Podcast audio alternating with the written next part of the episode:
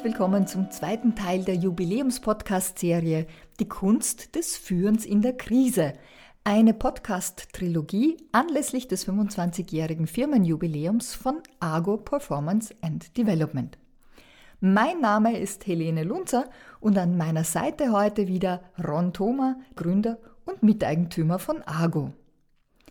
Nachdem wir uns im ersten Teil der Podcast-Serie mit Führungsstilen beschäftigt haben, welche sich positiv auf ein Unternehmen auswirken und welche weniger, geht es heute um Hilfe zur Selbsthilfe für Führungskräfte. Wir sprechen darüber, wie können Führungskräfte in Krisenzeiten ihre Gesundheit und Leistungsfähigkeit erhalten und warum es nicht egoistisch ist, wenn eine Führungskraft in Zeiten wie diesen zuerst an sich denkt.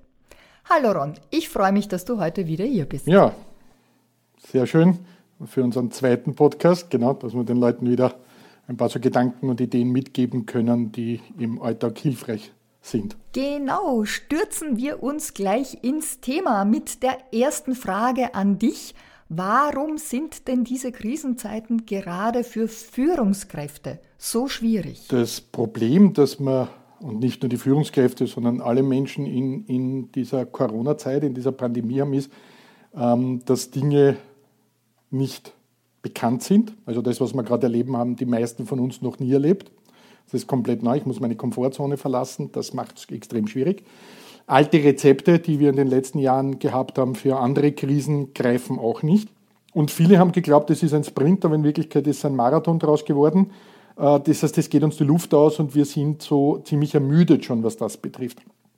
Und das ist die Herausforderung für Führungskräfte, diese psychische Stabilität ähm, zu zeigen in einer Phase, wo ich selbst gestresst bin, wo ich selbst vielleicht äh, nicht mehr weiß, was ich genau mache, wo ich frustriert bin, wo ich ähm, Schicksalsschläge erlebt habe und wo es mir nicht gut geht und alle Mechanismen nicht mehr greifen, die ich kenne. Und dann soll ich andere noch mitnehmen, führen und denen irgendwie Hoffnung verbreiten und eine Zukunft geben und Mitgefühl zeigen und was ich mache. Extrem schwierig. Jetzt geht es ja nicht nur Führungskräften mitunter sehr schlecht in der Krise, sondern auch Mitarbeiter leiden enorm unter dem, was im Moment passiert.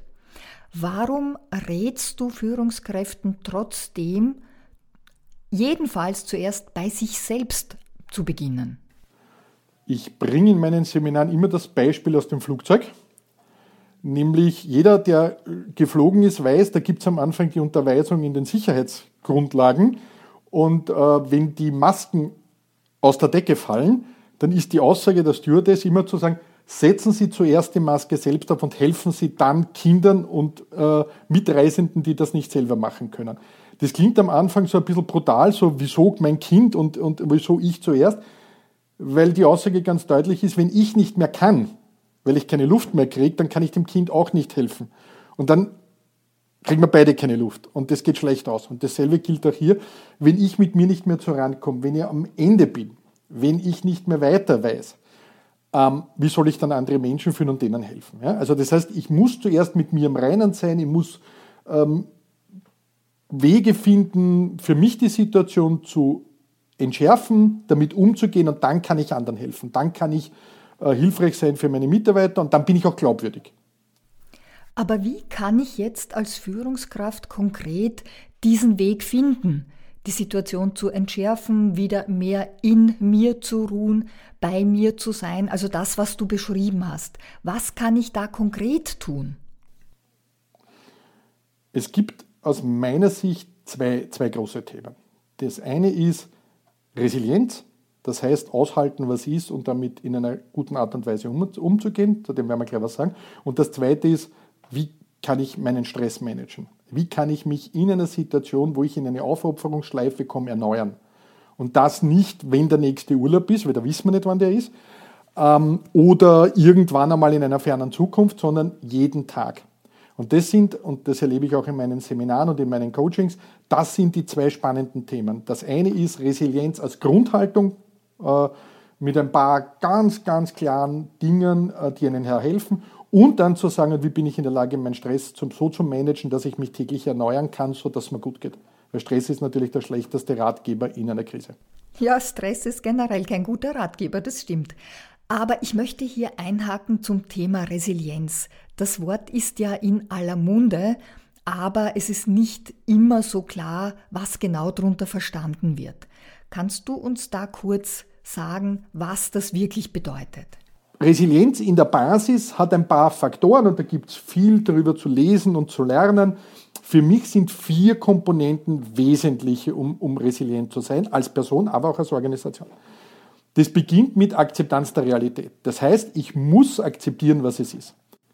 Und wenn ich das akzeptiere, was ist, dann ist der zweite wesentliche Schritt, daran zu glauben, dass auch diese Situation in meinem Leben eine Bedeutung hat und eine positive Zukunft daraus entsteht. Mhm. Das heißt also, die Fähigkeit zu haben, egal was jetzt ist, zu sagen, es ist jetzt nicht lustig, aber wir schaffen das, ich glaube dran und ich kann auch lernen und es bringt uns weiter. Also dieses Sinnstiftende in einer, in einer Krise. Die dritte Fähigkeit ist dann die zu improvisieren, so ein bisschen wie MacGyver. Das Beste draus machen, alle Fähigkeiten zusammen, mit dem arbeiten, was ich habe und daraus das Beste machen, um aus dieser Sache herauszukommen. Und das Ganze funktioniert nur, wenn ich stabile Beziehungen habe wenn ich mich auf ein paar Menschen eingelassen habe, privat und beruflich, denen ich vertraue, die mir vertrauen und ich mit denen auch über sowas reden kann und nicht mit mir alleine alles im Kämmerchen ausmache. Das heißt, ich brauche tragfähige Beziehungen und diese vier Faktoren, Akzeptanz, Glauben an einen Sinn, äh, die Fähigkeit zu improvisieren und stabile Beziehungen leben können, sind so die Grundvoraussetzungen, damit wir belastbar sind und einer Realität, die unfreundlich ist, entschlossen entgegentreten können und dem Ganzen eine Bedeutung zu geben, anstatt in Verzweiflung zu versinken und, und, und, und, und, und zu sagen, aber nichts geht mehr und ich warte jetzt ab, bis was immer auch passiert. Das heißt aber auch, dass die effiziente Führung durch eine Krise wie diese, die ja jetzt länger andauert, nicht klassisch die, der Fels in der Brandung ist, was ja unheimlich viel Energie kostet, genau. sondern dass es mehr darum geht, effizient zu schauen, wie kann ich möglichst dieser Woge ausweichen, damit es mich wenig an Energie kostet, oder wie kann ich vielleicht sogar die Woge nutzen, um in die Zukunft zu kommen. Also eigentlich ist der flexible Führungstyp gefragt und nicht, wie du genau. eingangs schon gesagt hast, nicht der starke Mann oder die starke Frau, der unflexibel stehen bleibt. Genau, sondern die Fähigkeit, wie das Bambusrohr sich im Wind zu biegen und sich dann wieder aufzustellen. Flexibel nicht im Sinn von opportunistisch, sondern mhm. im Sinne von effizient und effektiv. Und das kann ich mir auch für meine Organisation überlegen, zu sagen, was braucht es an Kriterien, Maßnahmen, Strukturen, damit wir das auch als Team, als Organisation fahren können. Wie transportiere ich das, wenn ich es für mich selber gefunden habe, und da, da, da, da gibt es viele Übungen, die man, die man sich aneignen kann und, und sehr viel, äh, was man da machen kann, dass ich mal Resilienz finde, dass meine Resilienz, und keiner wird damit geboren, so unter dem Motto, da gibt es Leute, die sind Resilienz und andere nicht, Pech gehabt, sondern das ist etwas, was man üben und trainieren muss. Ich habe in deinem Buch Die helle Seite der Macht etwas geschmökert, das ich persönlich übrigens sehr spannend finde, weil es gerade für Krisenzeiten wie diese sehr viel praxisrelevante Tipps hat. Und in dem Buch äh, beschreibst du die drei Eckpfeiler der Resilienz, nämlich Selbstvertrauen, Selbstwert und Selbstwirksamkeit. Ähm, das, das, ist im, im, im Wesentlichen die Fähigkeit zu sagen, ich, kenne mich, ich bin mit mir im Reinen und ich, ich weiß, was ich wert bin. Ja? Und bin mir das noch bewusst. Ja? Und bin auch in der Lage, das als Wirkung nach außen zu zeigen. Und das braucht natürlich immer das Wort, ich vertraue mir. Ähm, ich weiß, dass ich Situationen meistern kann. Ich weiß, dass ich mit schwierigen Dingen umgehen kann. Und ich bin in der Lage zu lernen und mich weiterzuentwickeln. Ja? Wenn ich mir vertraue, wenn ich meinen Wert kenne, dann kann ich auch zulassen, dass ich eine Wirkung erziele und bin mir dessen, dieser Wirkung auch bewusst, ja, auch nach außen. Und damit komme ich in Richtung der hellen Triade, um zu sagen, ich habe ein reifes Selbst und ich kann damit Wirkung erzielen und ich darf auch Wirkung erzielen auf andere Menschen. Und ich denke, es sagt mir ja auch diese Selbstwirksamkeit. Ich bin nicht das Opfer der Umstände, sondern ich kann etwas tun und ich glaube auch daran, dass ich es tun kann und etwas bewirken kann. Und ich weiß genau. es ja, weil ich habe es ja in der Vergangenheit auch gemacht. Genau, ich habe ja Beispiele. Und eben wie gesagt, nicht, nicht, nicht nur auf Dinge hinschauen, wo man sagt, ja, das und das gilt nur, wenn ich einen Universitätsabschluss habe oder wenn ich mindestens 100.000 Euro verdiene. Das sind keine Kriterien, sondern das Kriterium ist zu sagen, was, was ist es, das was ausmacht. Und, und, und, und, und für sich, und da kommt natürlich schon etwas ins Spiel, was natürlich ganz wesentlich ist, vor allem wenn man Führungskraft ist. Man sollte sich schon die Mühe machen, sich mal hinzusetzen und sagen, wer will ich denn überhaupt sein? Und das tun viele Menschen nicht. Dieses Idealbild. Was sollen Menschen über mich sagen, wenn ich weggehe? Wie möchte ich wahrgenommen werden? Und da, um das geht es, nicht um das, was andere von mir wollen, oder, sondern zu sagen, wie, wie möchte ich sein? Was, was, was, möchte ich, was möchte ich für mich als Mensch? Nicht Geld, Wohlstand, Erfolg, Karriere, sondern einfach als Mensch. Wie möchte ich auf andere Menschen wirken? Ähm, und was sollen die über mich sagen? Wenn ich weggehe, dann sollen die was sagen. Ähm, wie kann ich denn jetzt konkret zu meiner Resilienz beitragen oder was kann ich bewusst tun, um sie zu stärken? Und da geht es um dieses Erneuerungsthema, das ich schon angesprochen habe, nämlich die Fähigkeit zu haben, mich ganzheitlich immer wieder zu erneuern, Tag für Tag, eben nicht auf den Urlaub zu warten.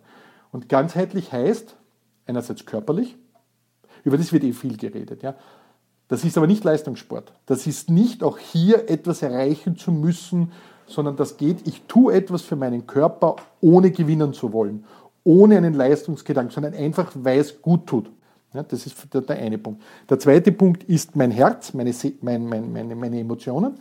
Das sind diese Beziehungen, die ich lebe, Familie, Freunde, Kollegen, mit denen ich mich verstehe, austauschen, reden, ähm, in, in, Beziehungen treten, in mannigfaltige und die, die, die auch bewusst leben. Ja, das ist das zweite Feld. Das dritte Feld ist der Intellekt, das ist unser Gehirn. Dinge zu lernen und zu entwickeln, die nicht unbedingt was mit meinem Alltag zu tun haben, mit meinem Job. Also eine Sprache zu lernen, ein Musikinstrument, irgendetwas zu lesen, was überhaupt nichts mit dem zu tun hat, mich für Sachen interessieren, die nicht mein Fachwissen sind. Ja? Und das vierte ähm, ist die Spiritualität. Das kann Religion sein, das kann aber auch was Esoterisches sein, das kann aber auch die Natur sein. Irgendetwas, wo ich erkenne, dass ich Teil eines größeren Ganzen bin und nicht der Nabel der Welt und nicht, hm, für die Dunkeltriade sehr hilfreich, und nicht es sich alles um mich dreht, sondern dass ich ein Teil von etwas Größerem bin und dass es mehr Sinn gibt. Und diese vier Felder, die dienen zur Erneuerung. Und da gilt, alles, was länger als eine Viertelstunde dauert, in einem der Feld hilft für mich zu erneuern, tagtäglich. Und da geht es um die kleinen Rituale. Da geht es zu sagen, und ich gönne mir ähm, in aller Ruhe ähm, eine Viertelstunde lang ähm, einen kleinen Spaziergang während der Arbeit, weil ich gerade mörderisch genervt bin. Mache einen, mach einen Spaziergang um den Block. Oder wenn ich zum Homeoffice bin, stehe ich auf und gehe hin. Oder ich setze mich irgendwo hin, höre meine Lieblingsmusik und trinke einen Tee oder einen Kaffee ähm, oder am Nachmittag von mir aus ein Glas Wein. Ja? Und genieße da mal für eine Viertelstunde. Und dann mache ich wieder weiter und nicht dieses sieben bis sieben oder acht getaktet, weil da bin ich effizient. Wir sind nicht mehr effizient, wenn wir das tun, wenn wir gestresst sind. Wenn wir in dieser Aufopferungsschleife sind, tun wir mehr vom selben, hat der Paul Watzlawick schon so beschrieben. Äh, wir versuchen dann mit mehr Anstrengung und mehr Gewalt etwas zu erreichen, was wir vorher auch schon nicht geschafft haben. Und versuchen alte Muster zu fahren, die outgedatet sind, wo man als 20-Jähriger gesagt hat, so war das und das versucht man wieder, scheitert halt natürlich dann später, weil es nicht mehr passend ist. Und ich kriege diesen Weitblick nur und diese Offenheit nur, wenn ich mich erneuere, wenn ich aus diesem Stress, äh, aus diesem Hamsterlaufrad rauskomme. Und das geht eben über diese vier Dinge. Das ist so der eine Faktor. Und in der Außenwelt geht es ums Thema Feedback. Nämlich zu fragen, wie nehmen mich andere wahr, die zu fragen, Gespräche zu führen, Meinungen einzuholen, Ideen einzuholen, andere mit einbeziehen, denen vertrauen, ja, zuzulassen, ähm, andere Meinungen auch wahrnehmen, äh, gut zuhören, mehr zuhören als, als, als, als Command and Control. Und, und in diesem Team, in dem ich arbeite als Führungskraft, in dieser Gruppe an Menschen, in der ich bin, einfach in den Austausch zu gehen und diese Beziehung zuzulassen, weil das führt auch wieder zur Resilienz, ne? tragfähige Beziehungen, mich zu freuen, wenn ich Menschen sehe, gute Gespräche zu führen, Kritik nicht als, als Zerstörung meines Selbstes zu betrachten, was ja beim Narzissten der Fall ist, darum will er ja kein Feedback, sondern einfach als Chance und Bereicherung sehen und dankbar zu sein, dass ein Mensch sich die Mühe gibt, mir, mir etwas zu sagen. Und wenn die Leute das nicht freiwillig sagen, einfach nachzufragen und sagen, hey, wie hast du das erlebt? Und auch hier habe ich das Recht, und ich glaube, das ist ein wesentlicher Faktor, positives Feedback geht über negatives. Und wir sind gepolt, dass wir lernen, aus der Schule heraus über negatives Feedback entwickelt haben, was, was furchtbar ist. Ja, statt über Positives. Da gibt es ja durchaus auch wissenschaftliche Studien, die deutlich belegen, dass man über positives Feedback viel besser und auch nachhaltiger lernt als über negatives Feedback. Ja. Ich möchte aber noch einmal einhaken zu dem ersten Block, den du gesagt hast. Man soll sich auch mal 15 Minuten Auszeit nehmen, um sich regenerieren zu können, um etwas anderes zu tun. Ich höre da schon so manche Führungskraft sagen, ich weiß so schon nicht, was ich tun soll und wie ich meine Arbeit hinkriege. Jetzt soll ich mir auch noch dafür 15 Minuten nehmen. Wie soll das gehen?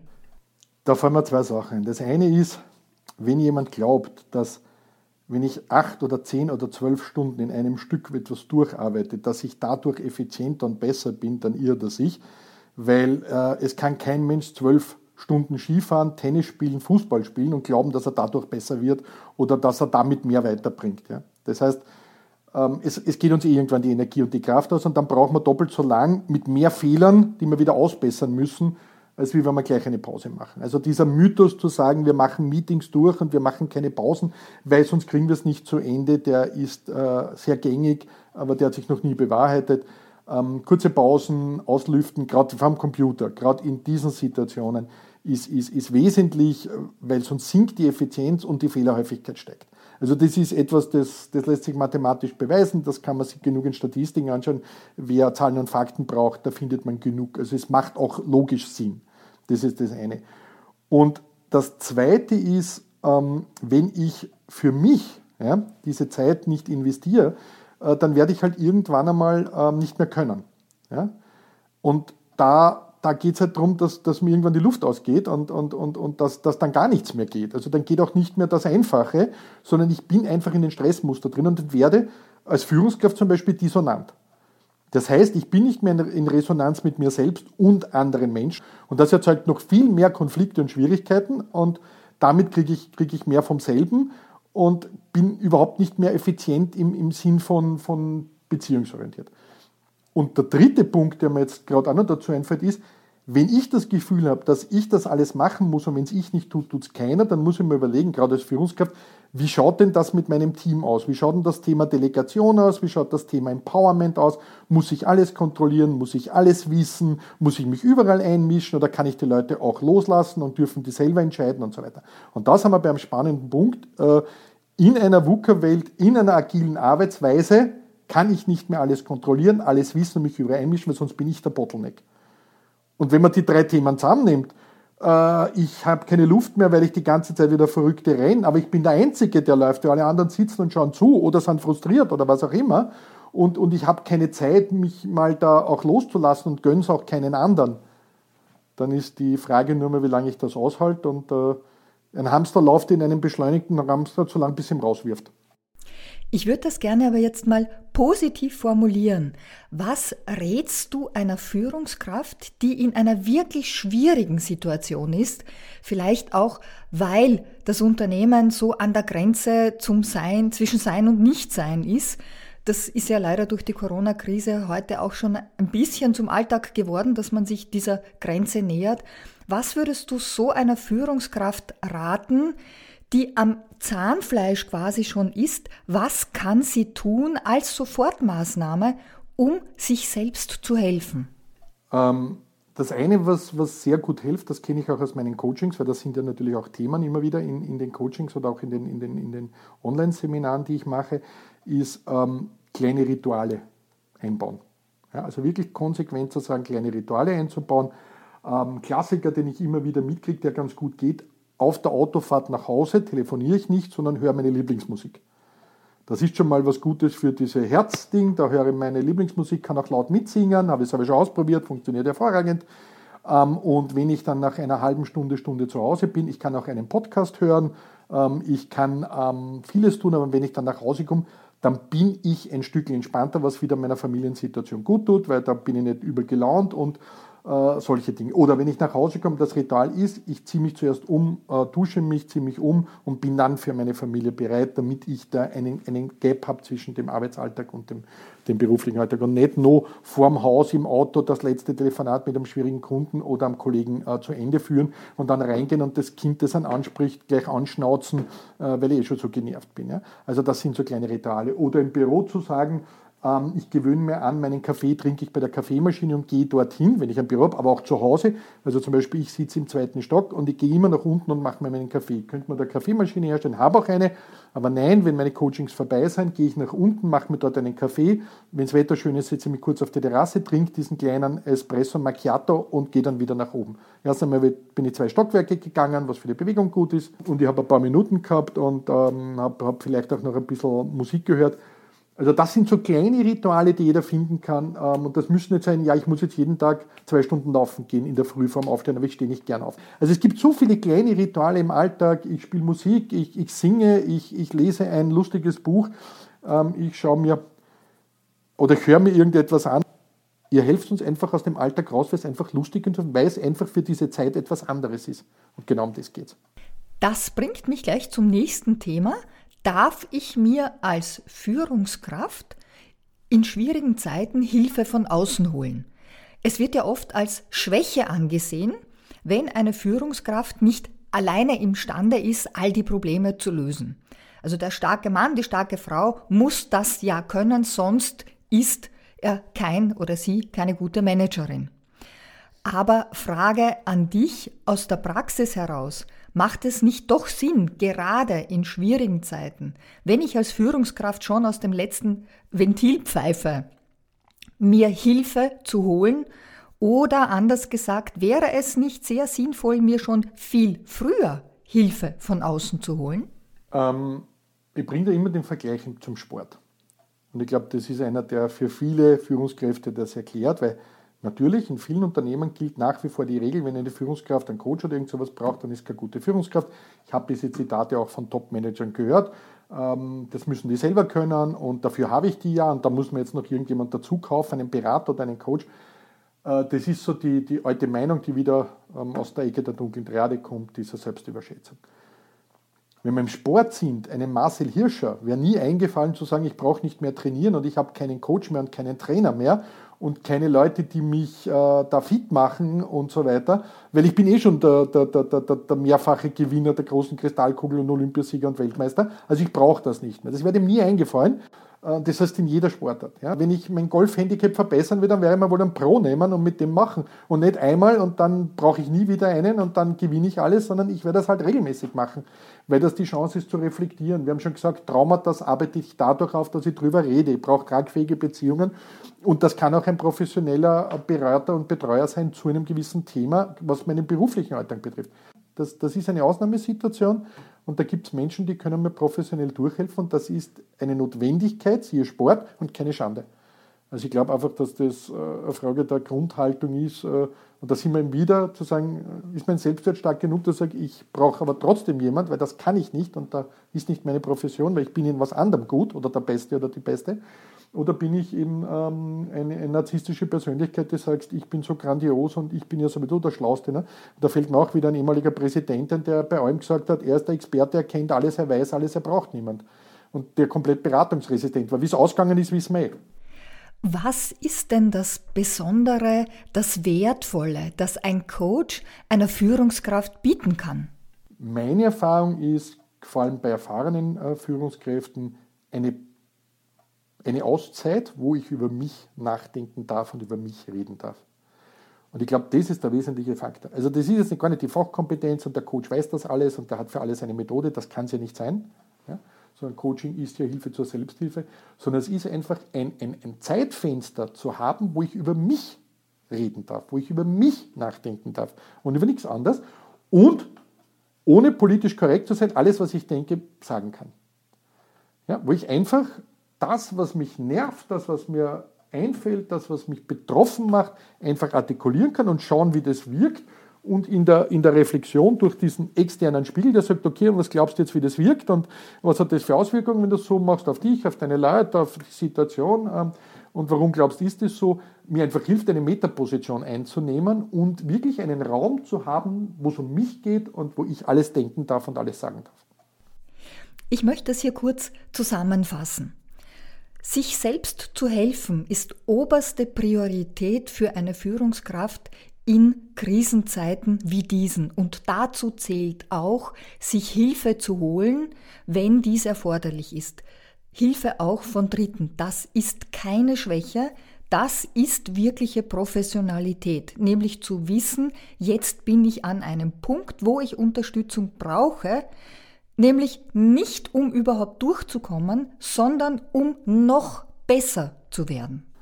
Das heißt, wenn ich mit mir selbst im Reinen bin, wenn es mir gut geht, wenn ich weiß, wie ich funktioniere äh, und wie meine Situation ist, dann bin ich besser drauf, dann bin ich leistungsfähiger und dann erreicht man Dinge besser. Und in dem Sinn, ja, war wieder schön, hat Spaß gemacht und äh, wir hören uns dann beim nächsten Mal und schauen, wie es weitergeht. Danke. Und da wird es um das Thema Mitarbeiter gehen. Bis dahin vielen Dank fürs Zuhören und gesund bleiben.